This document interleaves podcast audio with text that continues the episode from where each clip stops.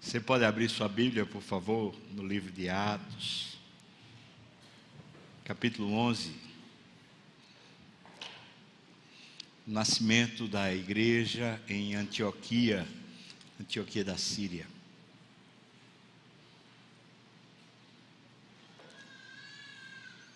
Na antiguidade havia pelo menos cinco Antioquias.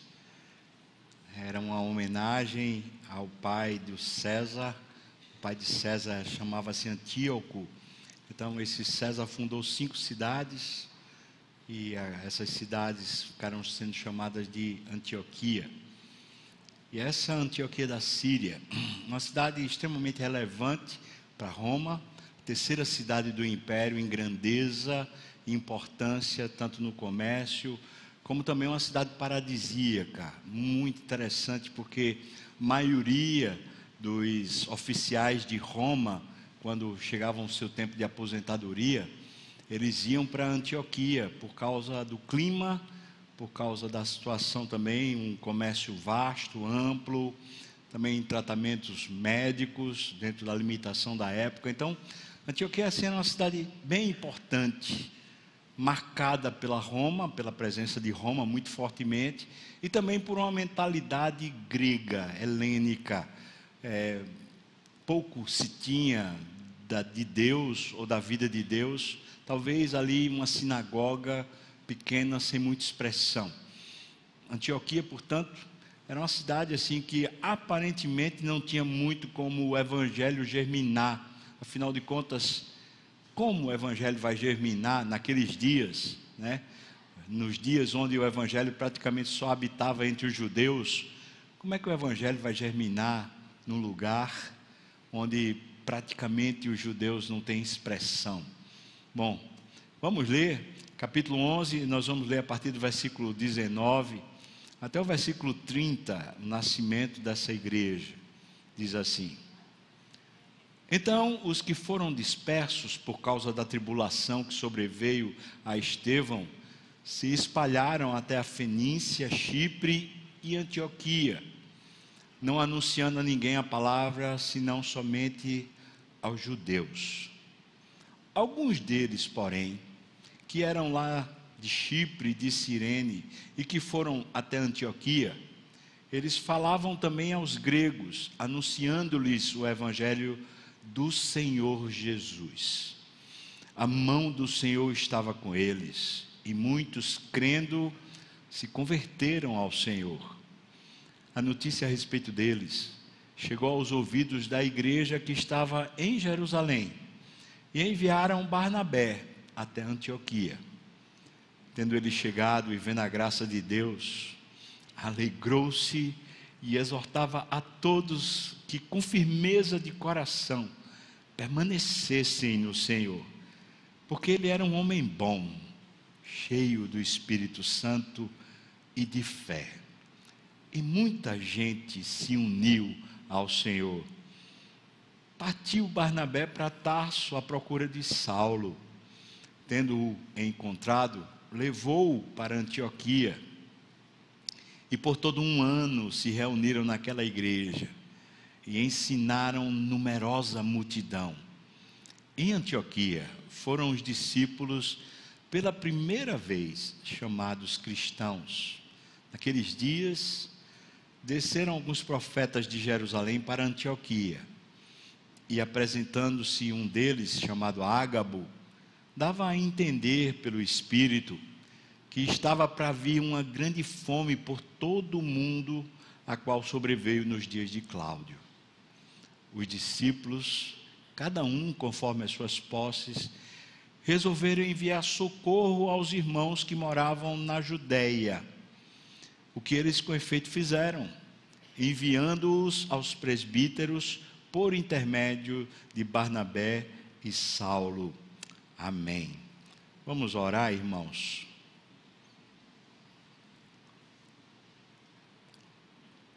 Oremos. Senhor Deus, nos abençoa aqui com tua palavra, com tua presença, com esse óleo, com essa unção do Senhor capacita-nos, desperta-nos, Abençoa-nos, ó Deus, e seremos abençoados. Preciso de Ti, Deus, no nome de Jesus. Amém e amém.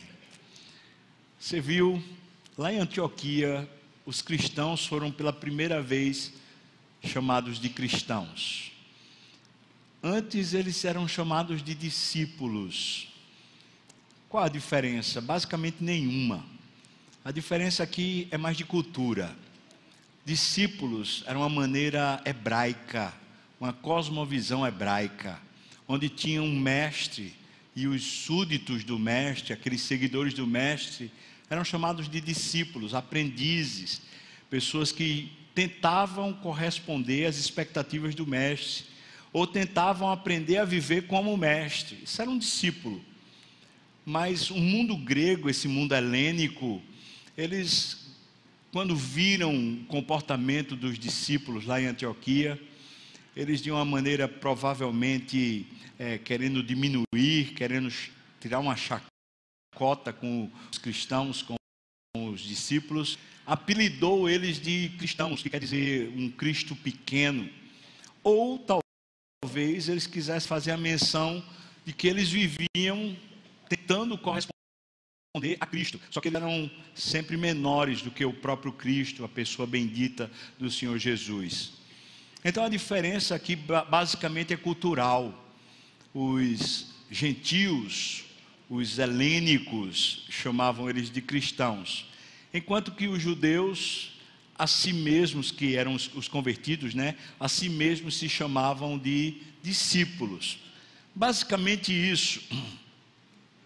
Depois a comunidade toda né, terminou sendo chamada de, de, de cristãos até mesmo lá na Judéia, enquanto a igreja de Jerusalém permaneceu, também foi chamada de cristão. Esse nome ganhou vulto, provavelmente por causa da helenização da cultura. O mundo daquela época era um mundo de cultura grega, cultura helênica, então ficava mais fácil ser chamado de cristão. Mas, certamente, também por causa da importância dessa igreja, a igreja de Antioquia. A igreja de Antioquia é a primeira igreja enviadora de missionários. O despertamento missionário dessa igreja a gente vê depois, no capítulo 13, a gente pode conversar um pouco mais sobre isso acuradamente, mas certamente aqueles que foram, saíram de Antioquia, conhecendo essa palavra, começaram a adotar essa palavra e a palavra cristão então se espalhou por toda a irmandade, onde houvesse uma nova igreja, também eram chamados de cristãos. Mas hoje em dia, o que é que significa a palavra cristão? Bom, eu tive algumas anotações aqui, não é? E dentre elas, alguém falou assim: o adjetivo cristão hoje não está associado basicamente a nada.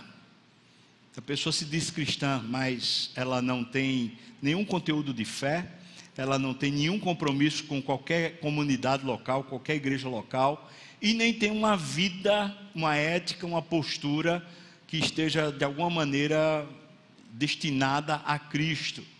Aliás, alguns são tão depravados na sua forma de, de viver que terminam fazendo vergonha ao nome do Senhor Jesus. Hoje em dia, não vale nada. Não foi assim sempre, pelo contrário, não é? Mas esse, essa história da desvalorização do, do cristianismo acontece justamente quando os cristãos perdem a essência do cristianismo. E esse texto, ele vai trazer para nós a essência. Sabe por que eu estou falando isso, irmãos? Porque nos versículos que contam a história do nascimento da igreja lá em Antioquia, são basicamente sete versículos do texto que lemos. Nesses sete versículos, cinco vezes aparece a palavra Senhor. Ou seja, o que é que caracteriza de verdade o cristianismo? Pessoas que vivem as suas vidas debaixo de um senhorio, o Senhor Jesus. Isso tem muito a ver com a palavra remissão e com a palavra redenção. A palavra redenção significa um povo que estava escravizado ou estava debaixo de uma autoridade, de um poder, e então eles foram libertos. eles foram tirados daquele cativeiro e agora eles têm uma nova possibilidade de viver uma vida livre. Essa é a palavra redenção. A palavra remissão, ela remonta uma praça de escravos. Praça de escravos, naquela época, o senhor de algum escravo colocava o seu escravo à venda, e era esse senhor quem atribuía o preço ao escravo. Não tinha nenhuma tabela de preço, nada, era só isso. Se eu fosse dono de alguém, alguém fosse meu escravo, eu poderia ir para a praça e chegava lá e dizia: Fulano de Tal vale X. Se alguém quisesse comprar, podia até barganhar comigo, podia negociar, mas terminava sendo o valor que eu desse ao meu escravo. Portanto, a condição era essa. A palavra remissão, então, remonta a essa praça nessa praça, nós éramos os escravos do pecado, nós éramos os escravos do diabo. Quem diz isso é a palavra de Deus. Com todas as letras diz isso. Nós éramos escravos do diabo, escravos do pecado. Tanto o diabo como o pecado é quem atribuiu o preço para a venda, para nossa venda, para sermos vendidos. E o preço estava estabelecido por lei. O preço era a alma que pecar, essa morrerá. O salário do pecado é a morte. Quando o Senhor Jesus compareceu à praça dos escravos e nós estávamos à venda lá para uma negociação, então o preço que foi atribuído pela minha alma, pela minha vida, foi que a morte ou alguém morresse no meu lugar. E o Senhor Jesus se dispôs a morrer no meu lugar. Na hora que ele morre no meu lugar, eu estou livre da minha escravidão. Eu não sou mais escravo daqueles senhores. Acontece que o Senhor Jesus ressuscitou. E como eu fui escravo do pecado, como eu estava num cativeiro anterior e agora eu estou liberto, essa liberdade, ela tem um novo senhorio. É o senhorio do Senhor Jesus. O Senhor Jesus foi quem me tirou do império das trevas e me transportou para o reino de Deus. No reino de Deus, nós somos governados por amor. O amor que nós temos a Deus. Não é o amor que Deus tem por nós. O amor que Deus tem por nós é provado na cruz.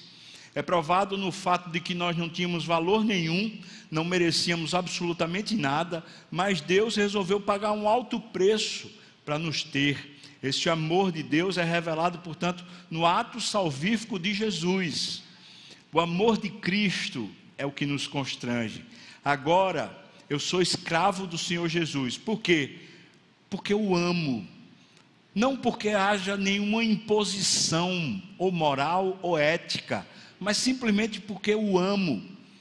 Constrangido, eu saio daquela praça de escravos atrás de alguém que me dê o verdadeiro valor, atrás de alguém que me ame de verdade. E esse alguém é aquele que morreu por mim.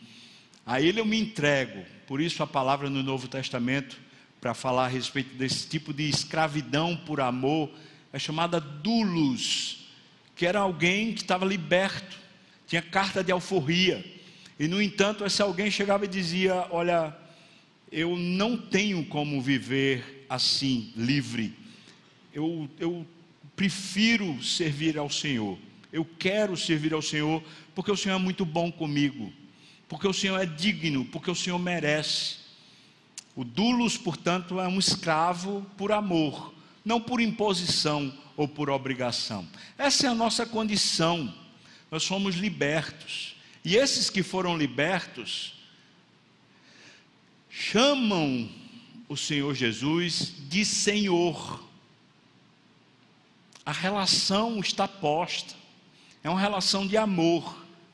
Ele me amou primeiro, e me amou de uma forma cabal, me, me amou de uma forma definitiva, de uma forma espetacular, estratosférica, gigantesca, uma forma que me constrange, que me coloca numa condição de necessidade gostar dele, de querer ele. Esse amor que me constrange agora gera em mim um apreço tão gigante por ele que eu quero obedecê-lo, que eu quero honrá-lo, que eu quero servi-lo.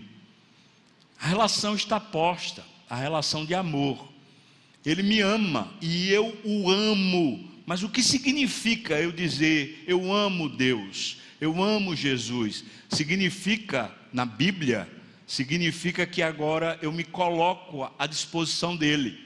Eu deixo que ele governe tudo em mim, não só questões vocacionais, de trabalho, de emprego, mas também que ele governe minha personalidade que Ele governe meu, meu temperamento, que Ele governe os meus gostos, que Ele governe as minhas vontades, que Ele governe meus relacionamentos interpessoais, que Ele governe tudo, que Ele governe tudo em mim, porque agora eu sou dele. Essa é, esse é o termo do relacionamento que temos agora. Nós o chamamos de Senhor, não porque haja uma distância moral, ou uma distância de social, ele é maior no sentido de importância e eu sou menor. Eu fui feito irmão dele. Eu sou co-herdeiro com ele. Ele me colocou num patamar que eu não mereço. E é justamente o fato de eu avaliar que não mereço, que ele fez demais por mim, que ele me botou na condição que eu jamais teria como chegar.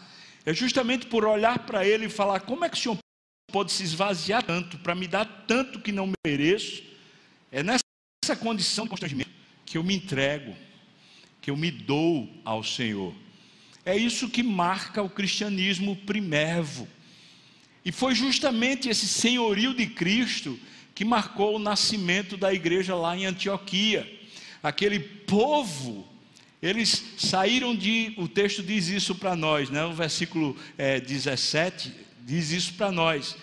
Diz o que para nós? Que aqueles cristãos saíram de Jerusalém por causa de uma perseguição, aquela perseguição que teve para Estevão. E quando eles chegam lá em Antioquia, eles chegam e não tem muitos judeus para evangelizar, mas eles passam a evangelizar então os gentios, os, os que não eram judeus. Ora, isso é precisamente o cumprimento e a obediência daquilo que Cristo tinha dito. Agora vocês vão por todas as nações, agora por onde vocês forem, vocês vão fazer discípulos de todas as nações, ensinando-os a guardar todas as coisas que vos tenho ordenado. A igreja nasce, a igreja de Antioquia nasce exatamente por isso, porque a perseguição, a opressão fez com que eles se espalhassem e quando eles chegam em Antioquia, não encontrando praticamente judeus, eles começam a evangelizar os romanos, os helênicos, as pessoas que não tinham nada a ver com a fé judaica. Aquele povo começa a se converter. Depois que aquele povo começa a converter, a igreja de Jerusalém fica sabendo. Só que a igreja de Jerusalém tinha acabado de quebrar uma barreira, uma, uma barreira que eu vou chamar cultural os judeus não, não se relacionavam com gentios, eles não recebiam ninguém em casa. Mas no capítulo anterior de Atos, o apóstolo Pedro, certamente o líder dos apóstolos, ele teve uma visão do céu e o próprio Deus mandou ele ir para a casa de Cornélio. E na casa de Cornélio, terminou que na pregação de Pedro, o Espírito Santo desceu sobre Cornélio e os circunstantes. E ali Pedro entendeu o evangelho não é só para os judeus, é também para os gentios. Depois que Pedro entende isso, a igreja também passa a entender isso. A barreira cultural foi quebrada. E agora, quando os gentios estão se convertendo em Antioquia, Jerusalém quer saber o que é que está acontecendo e manda Barnabé. Barnabé é um pastorzão, aquele homem que é mais coração do que razão ele é mais, mais emoção do que pensamento. Aquele, eu, eu, imagino o Barnabé como se fosse um grande puff, sabe aqueles puff gigante assim que a pessoa se deita e fica chega fica quase que abraçado pelo puff. Eu acho que Barnabé era um homem assim. Ele quando abraçava alguém, acho que a pessoa quase desmaiava de amor, né? Querido, generoso, gracioso, um homem de um temperamento manso, dócil, a Bíblia diz cheio do Espírito Santo, um homem abençoador, esse Barnabé. Quando ele chega lá, ele encontra o quê? Encontra um, um fervilhado espírito. As pessoas estão começando a se converter. E ele fala: Meu Deus, isso aqui é uma obra de Deus. Quando ele percebe que Deus está atuando de uma forma tão grandiosa, ele chega a uma conclusão: eu não vou ser compatível para ensinar esse povo. Meu dom é outro, meu dom é abraçar, não é ensinar. E ele vai para Tarso, pega Paulo, traz Paulo, e ali, por um espaço de um ano, eles passam diariamente sendo ensinados. Aquela igreja, irmãos, termina sendo formada por mestres. Eu estou falando isso porque no capítulo 13 fala que havia mestres naquela igreja.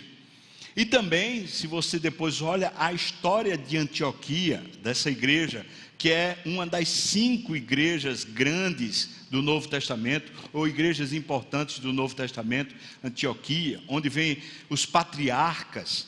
Pedro é praticamente o primeiro primeiro pastor daquela igreja, depois que, que Barnabé vai embora, o apóstolo Pedro vai para lá e é quem pastoreia essa igreja. E essa igreja de Antioquia se torna uma igreja extremamente relevante a respeito da doutrina e da fé. Então, aquele um ano que, que Paulo esteve lá, junto com Barnabé, ensinando a igreja, um, vou dizer assim, um curso de aperfeiçoamento do tipo assim, aquele curso denso, pesado, porque foi um ano, todo dia, todo dia, todo dia, e os caras não arredavam, não arredavam o pé, vamos buscar, vamos conhecer, e aquilo fez com que a igreja de repente começasse a ter um tipo de teologia sadia, uma vida sadia. Alguém já explicou dizendo assim, como eles eram gentios, como eles não tinham a tradição judaica e como eles não tinham os elementos da fé judaica, eles tinham antes o paganismo como uma raiz, eles precisavam então ser doutrinados assim de uma forma muito enfática, muito forte. Esse, precisava ter um rompimento com o paganismo forte. Foi o que aconteceu durante aquele um ano. Durante aquele período, algum profeta, alguns profetas vieram de Jerusalém para lá e esse ágabo começa a falar pelo Espírito, dizendo que vai vir uma fome muito grande ali entre os anos 41 e 56, mais ou menos, período do imperador Cláudio. Durante esse período haveria uma fome na Judéia, insinuando que provavelmente lá em Jerusalém. E os cristãos, no tempo próprio, eles levantam uma oferta para abençoar a cidade, para abençoar a região da Judéia. Isso é a história que está contada no texto que acabamos de ler. Então, esse, esse, texto é a história do nascimento da igreja de Antioquia, que se torna uma igreja pujante, relevante, abençoadora, uma igreja maravilhosa. Mas, pelo menos assim, de um modo geral, a maioria das pessoas vão destacar o fato de que, pela primeira vez, ali, naquele lugar, os discípulos foram chamados de cristãos. Por causa disso, eu queria pensar aqui com você sobre quais são essas características. Como é que a gente identifica um, um cristão de verdade? Quais são as características de um cristão? Eu queria identificar cinco características que esse texto apresenta para nós dentro desse aspecto do senhorio. O senhorio de Jesus marca o cristão, faz o cristão ser cristão. Mas o que é alguém estar debaixo do senhorio de Jesus? O que é que significa isso na prática? Se eu posso dizer, não, eu sou cristão.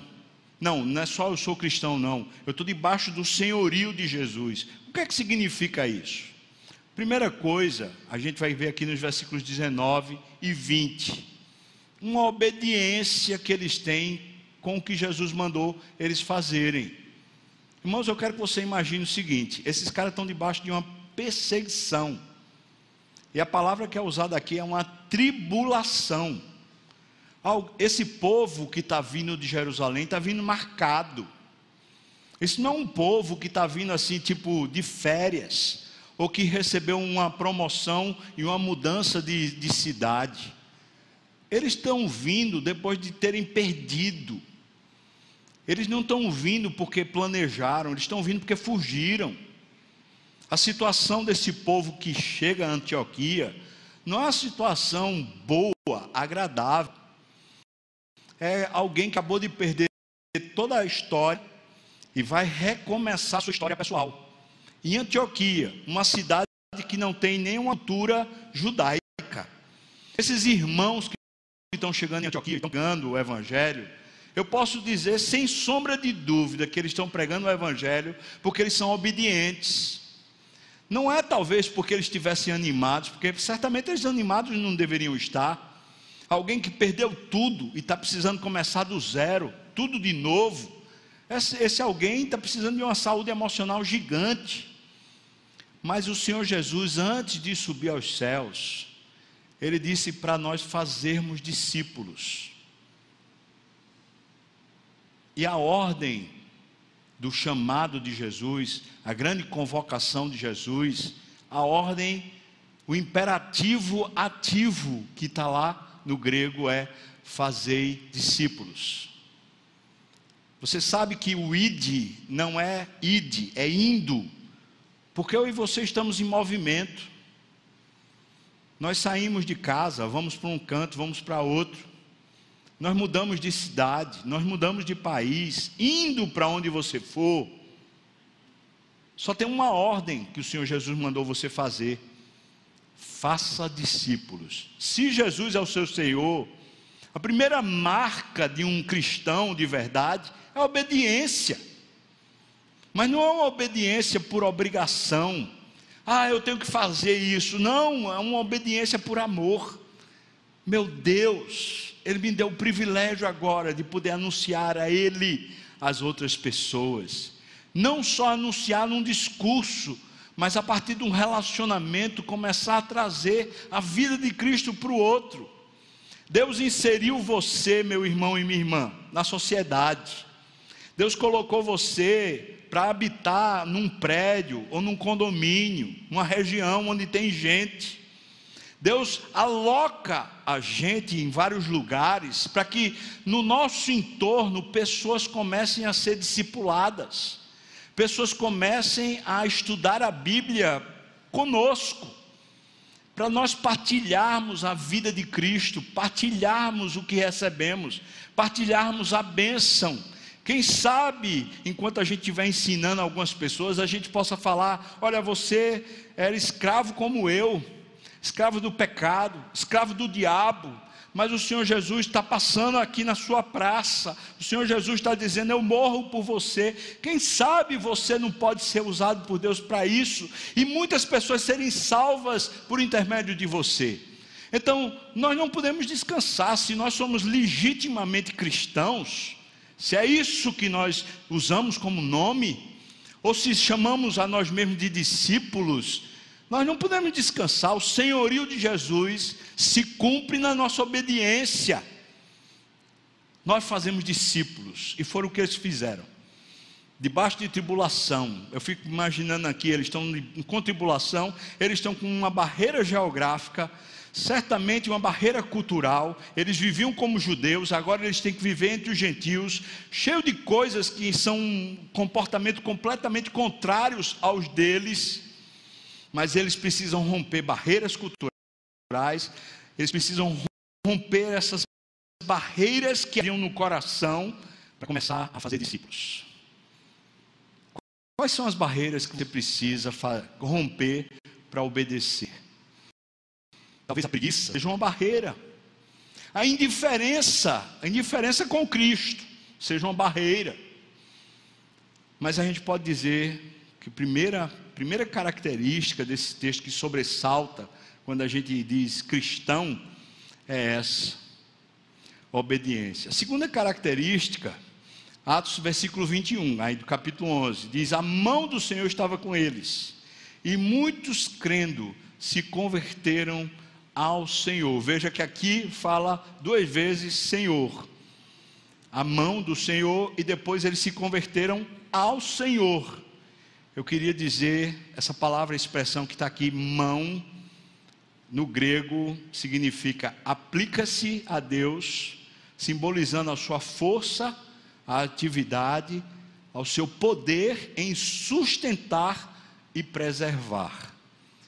Ora, o que o texto está dizendo para nós. É que esses homens e mulheres obedientes, que estão vindo de uma tribulação, vindo de perdas pessoais, por causa dessa relação que eles têm com o Senhor, eles estão sendo reanimados no Senhor, eles estão sendo fortalecidos no Senhor. Por mais que a situação fosse difícil, constrangedora, talvez alguém podia estar abatido no meio deles, talvez alguém podia estar se sentindo constrangido e humilhado, talvez alguém tivesse com aquele sentimento de indignação, dizendo assim: não é possível, como é que isso aconteceu comigo? Mesmo assim, mesmo que os sentimentos de repente não fossem os melhores, por causa da tribulação que eles estavam vivendo, o texto diz que a mão do Senhor estava com, ou seja, Deus os sustentava, Deus os abençoava, Deus os faria forte, Deus os animava, ou seja, quem animava eles era o Senhor. Você pode dizer amém, irmão? Veja só que coisa poderosa. Uma das características de sermos realmente cristãos, essa resiliência no Senhor. Resiliência é a propriedade que o material tem, de depois de ele ser amassado e comprimido e voltar à forma normal. Eu e você, se estamos no Senhor, se somos do Senhor, nós somos oprimidos pelo mundo, amassados pelas circunstâncias, sofremos, padecemos, às vezes nos sentimos rejeitados, indignados, humilhados, perdidos. Mas se estamos no Senhor, se a mão do Senhor está com você, então você se fortalece de novo, você se levanta de novo, você cresce de novo, você é abençoado de novo, porque a mão do Senhor estava sobre eles, ou sobre nós, ou sobre aqueles que são discípulos do Senhor. Segunda característica, então, de um verdadeiro discípulo, de um cristão, resiliência, uma resiliência no Senhor essa capacidade não só de sobreviver, mas essa capacidade de se levantar, de se reanimar, de ganhar fôlego de novo, ganhar poder de novo, no meio do caos, no meio da agonia, no meio da perda, no meio da tristeza, no meio das notícias ruins, quem é cristão de verdade, quem é discípulo de verdade, sabe que a mão do Senhor está com ele. A mão do Senhor os levanta, o capacita, o abençoa, restaura, fortalece a mão do Senhor. Qual é o resultado da mão do Senhor estar sobre eles? Salvação. Essa aqui é uma fórmula mágica, se é que eu posso usar essa expressão aqui, claro que eu estou brincando com as palavras. Mas eu diria uma fórmula mágica do Evangelho. Pessoas que são cristãs, que estão sofrendo, todo mundo olha para eles e fala assim: cadê o teu Deus? Cristão, como é que você está padecendo tanto? Mas sabe o que é que constrange as pessoas que estão observando? É quando o cristão que está sofrendo, ele se reanima ele não sucumbe, pelo contrário, ele se fortalece de novo. Aí o cara que está olhando para ele fala assim: como assim? Como é que essa pessoa que está sofrendo tanto ainda está animada, ainda está tá vicejando, ainda está cheio de vida? Como? Qualquer pessoa na situação dela estaria lamentando, é, se queixando, mas, mas essa pessoa ela se reanima. Essa é uma fórmula mágica do cristianismo. O que é que acontece? Esse é o maior poder do testemunho.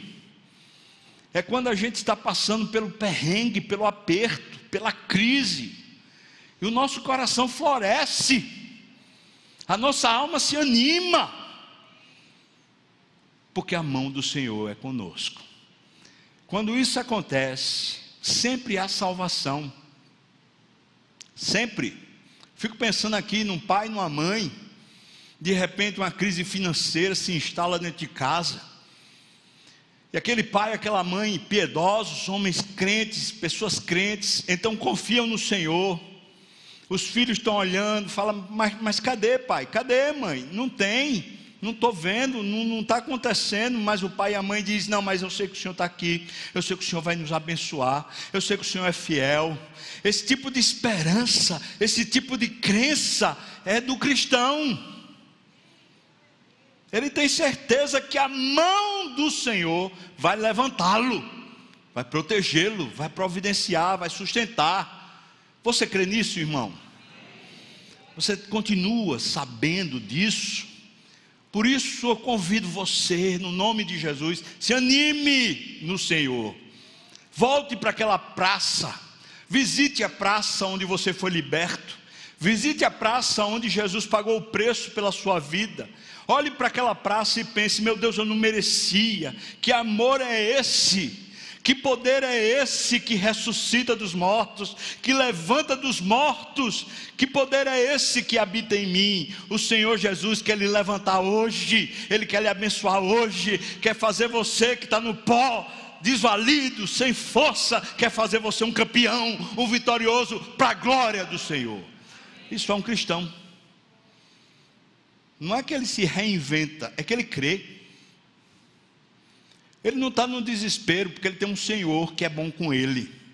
Aquele que não poupou a sua própria vida, será que vai ser negligente agora nos cuidados com você?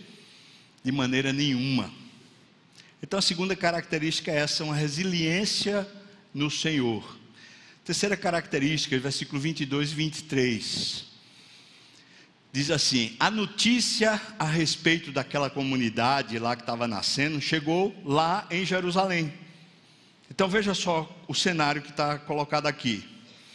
A vida está acontecendo lá em Antioquia e começou a chegar o zum zum zum. Aquela, aquele telefone sem fio. Prá, prá, prá, chegou lá em Jerusalém. Alguém disse lá em Jerusalém: Você sabia que os gentios estão se convertendo? Você sabia? Alguém pode ter ficado logo preocupado. Eu fico só imaginando, é só uma imaginação minha, tá? Eu imagino lá alguém preocupado lá em Jerusalém. Eita, deve ser uma bagaceira. Uma igreja só de gentil, meu Deus, eu não quero nem imaginar. É só, só especulação minha, irmão. Não tem encanto nenhum isso. Mas eu fico imaginando o cuidado. Não é possível, no meio dos gentios não vai dar certo isso. Que bagaceira deve ser esse negócio. Eles mandam Barnabé ele chega em Antioquia. Versículo 23 diz assim: quando ele chegou lá, sabe o que é que ele vê? A graça de Deus. A mesma graça que havia na igreja em Jerusalém. Havia uma graça repousando sobre eles. E na hora que ele vê isso, ele se alegra. E ainda exorta que com firmeza eles permaneçam no Senhor. Ora, o que é que está acontecendo na descrição do texto? É que a notícia e a realidade são a mesma coisa.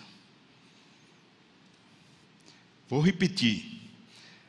O que se está falando a respeito e a vida são iguais. Isso se chama integridade. Isso se chama virtude. Quando o que eu sou é o que eu vivo. Eu queria fazer uma aplicação desse texto aqui a uma realidade dos nossos dias terrível. Pessoas que vivem nas redes sociais postando uma vida ilusória, postando uma mentira.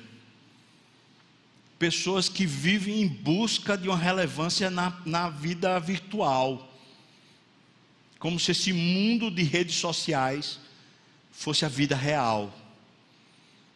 E a pessoa, uma bênção na rede social, a pessoa super alegre na rede social, a pessoa parece que tem uma vida hum, celestial na rede social, mas quando você vai conviver com ela, ela é uma peste, é indiferente, é sem amor, é sem alegria, não tem entusiasmo do espírito. A notícia não equivale à verdade.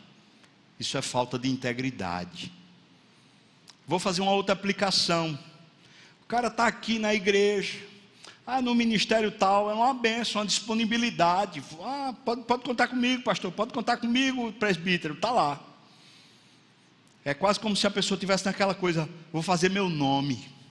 Porque quando chega dentro de casa, não tem quem suporte. Quando chega no trabalho, a pessoa é um problema. Ninguém gosta, e a pessoa ainda diz: é porque eu sou crente, por isso que ninguém gosta de mim. É mentira. Não é porque você vive piedosamente, não. Isso é uma mentira deslavada. Eu já conheci gente assim. Conheci gente que quando era comigo, que me tratava, me tratava super bem. Pastor para lá, pastor para cá. Mas quando era com outro irmão da igreja, era nas tapas. Quando era com filho, ou quando era com alguém que ele estava atendendo no, no, no consultório, ou talvez em outra área, era uma praga. Irmãos, se alguém é cristão, a característica é essa: virtude. Diga comigo, virtude. Essa palavra virtude, ela carrega consigo o poder da integridade. Você é o que você é. E não tem essa de, ah, é porque eu sou assim mesmo. Esse eu sou assim mesmo quando você usa, você está usando a carne. Porque se você é cristão, Cristo é grande e você é pequeno. Cristo é poderoso e você depende dele. Cristo é o Senhor e você é governado por ele. Amém, irmão? Perceba, a terceira característica é essa virtude essa integridade. Não pode dizer que é cristão a pessoa que é uma coisa num canto e outra coisa em outro. Esse não é cristão, não. Isso é uma, é uma mentira. Isso é uma falácia. É um engano.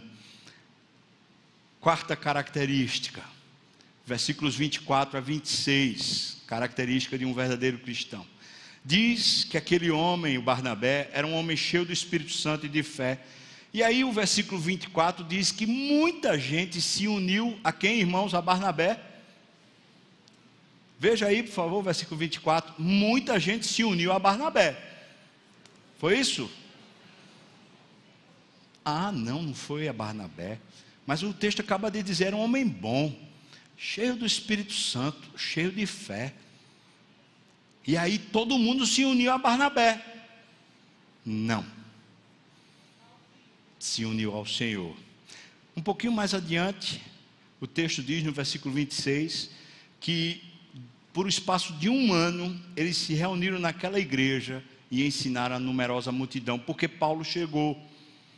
Como eles estavam unidos ao Senhor, quando Paulo chegou, problema nenhum. A gente quer o Senhor. A gente está atrás do Senhor. Se for do Senhor, está na bênção. Esse é o ponto.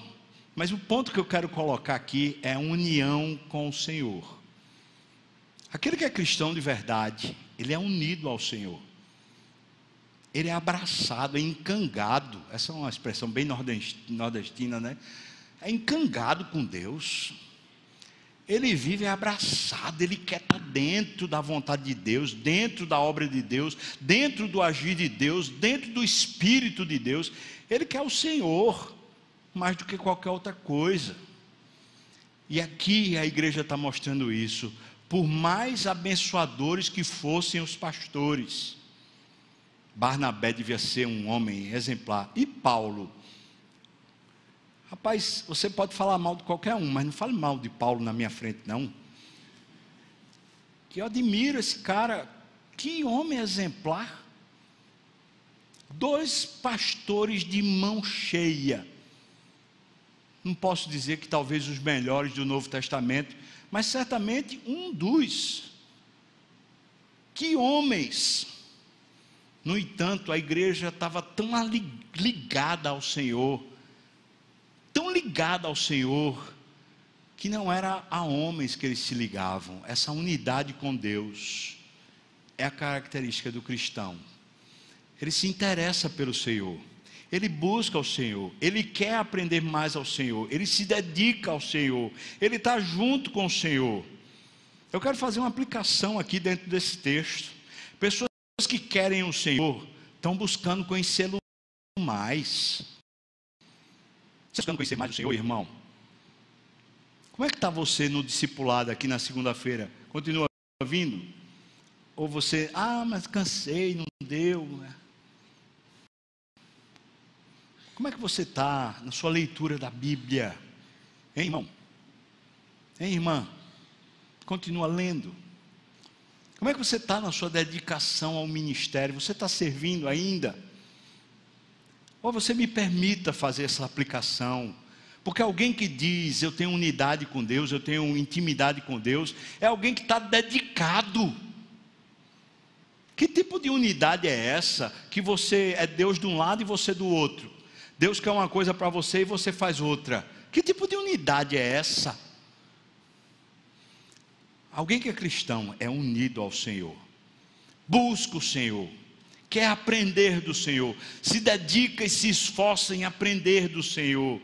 Busca mais o Senhor, mas busca mais de novo, busca mais de novo, e não se cansa. Tem muitos cristãos, aqui eu coloco entre aspas, que só vêm no domingo. E tem agora os que nem vêm, assistem.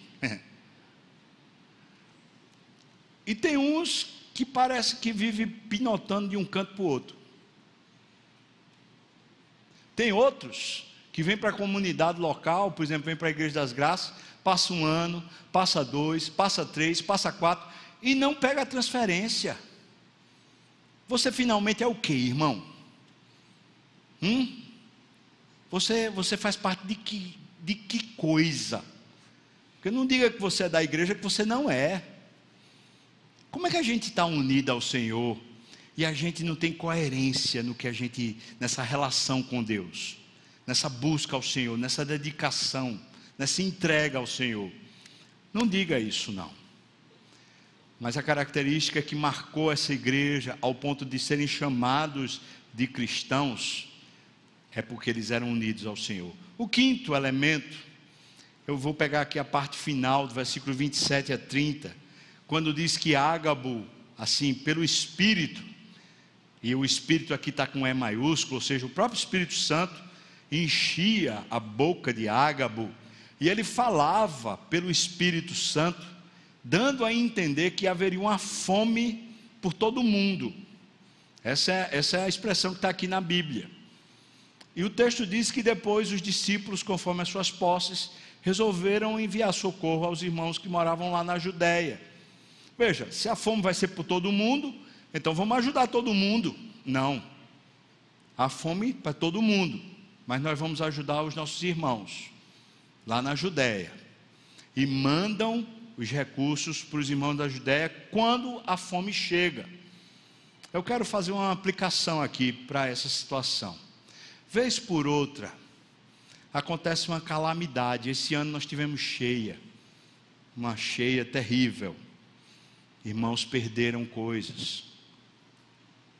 Vez por outra, a mídia, aqueles que noticiam, começam a colocar você numa rota.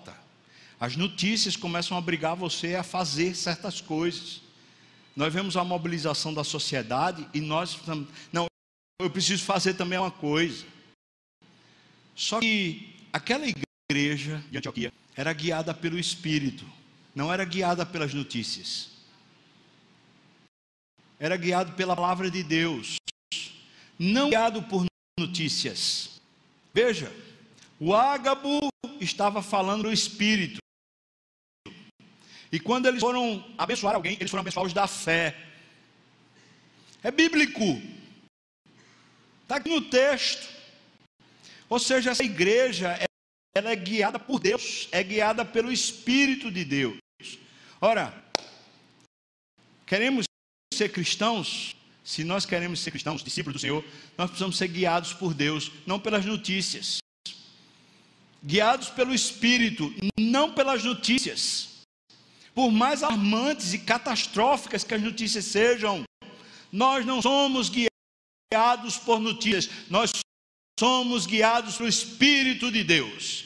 O Espírito de Deus certamente tem uma solução, tem uma palavra, tem uma saída no meio das catástrofes. Ele tem uma intervenção, ele usa a igreja abençoar seu povo, abençoar os desvalidos, os necessitados no meio das catástrofes. Vou um exemplo.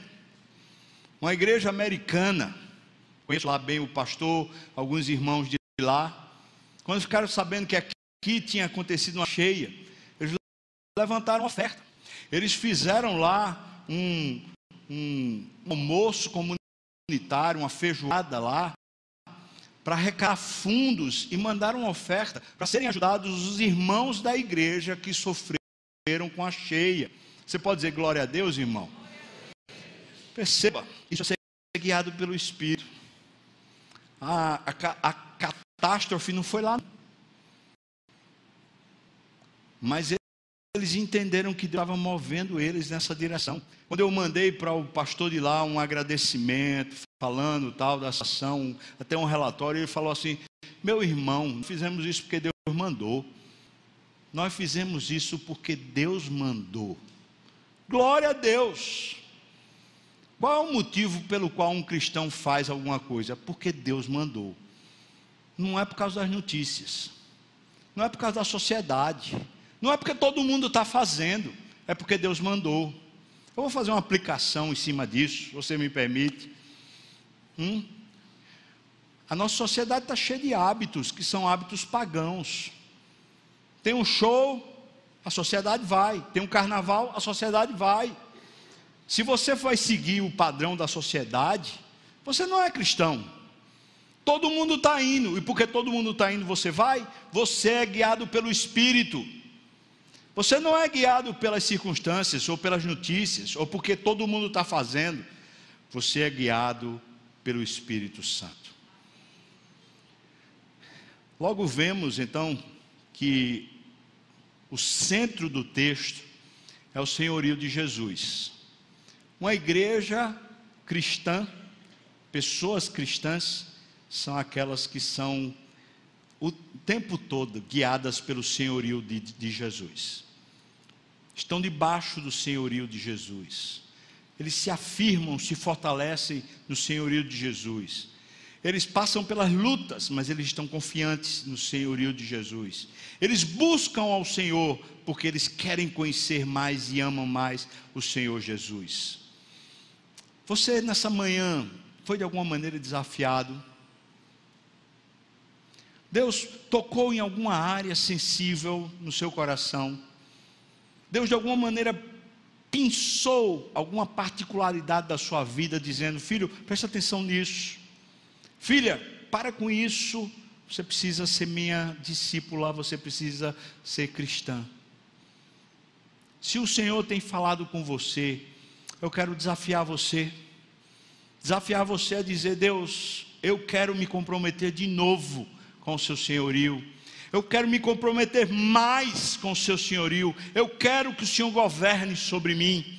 Eu quero me entregar, eu quero estar mais cheio do teu espírito, eu quero conhecer mais o Senhor. Eu quero e busco isso, por isso me renova nessa manhã, me fortalece nessa manhã, porque eu quero te buscar mais, te conhecer mais, te servir melhor. Se você está aqui, irmão, e ouviu isso, e esse é o seu pedido. Eu queria pedir para você ficar de pé. Eu quero orar por você e orar com você. Se você está renovando o senhorio de Deus sobre sua vida, fique de pé. Nós vamos dizer isso para Deus. Senhor, tenha misericórdia, nos ajude, nos fortaleça essa manhã, nos anime nessa manhã, nos levante nessa manhã.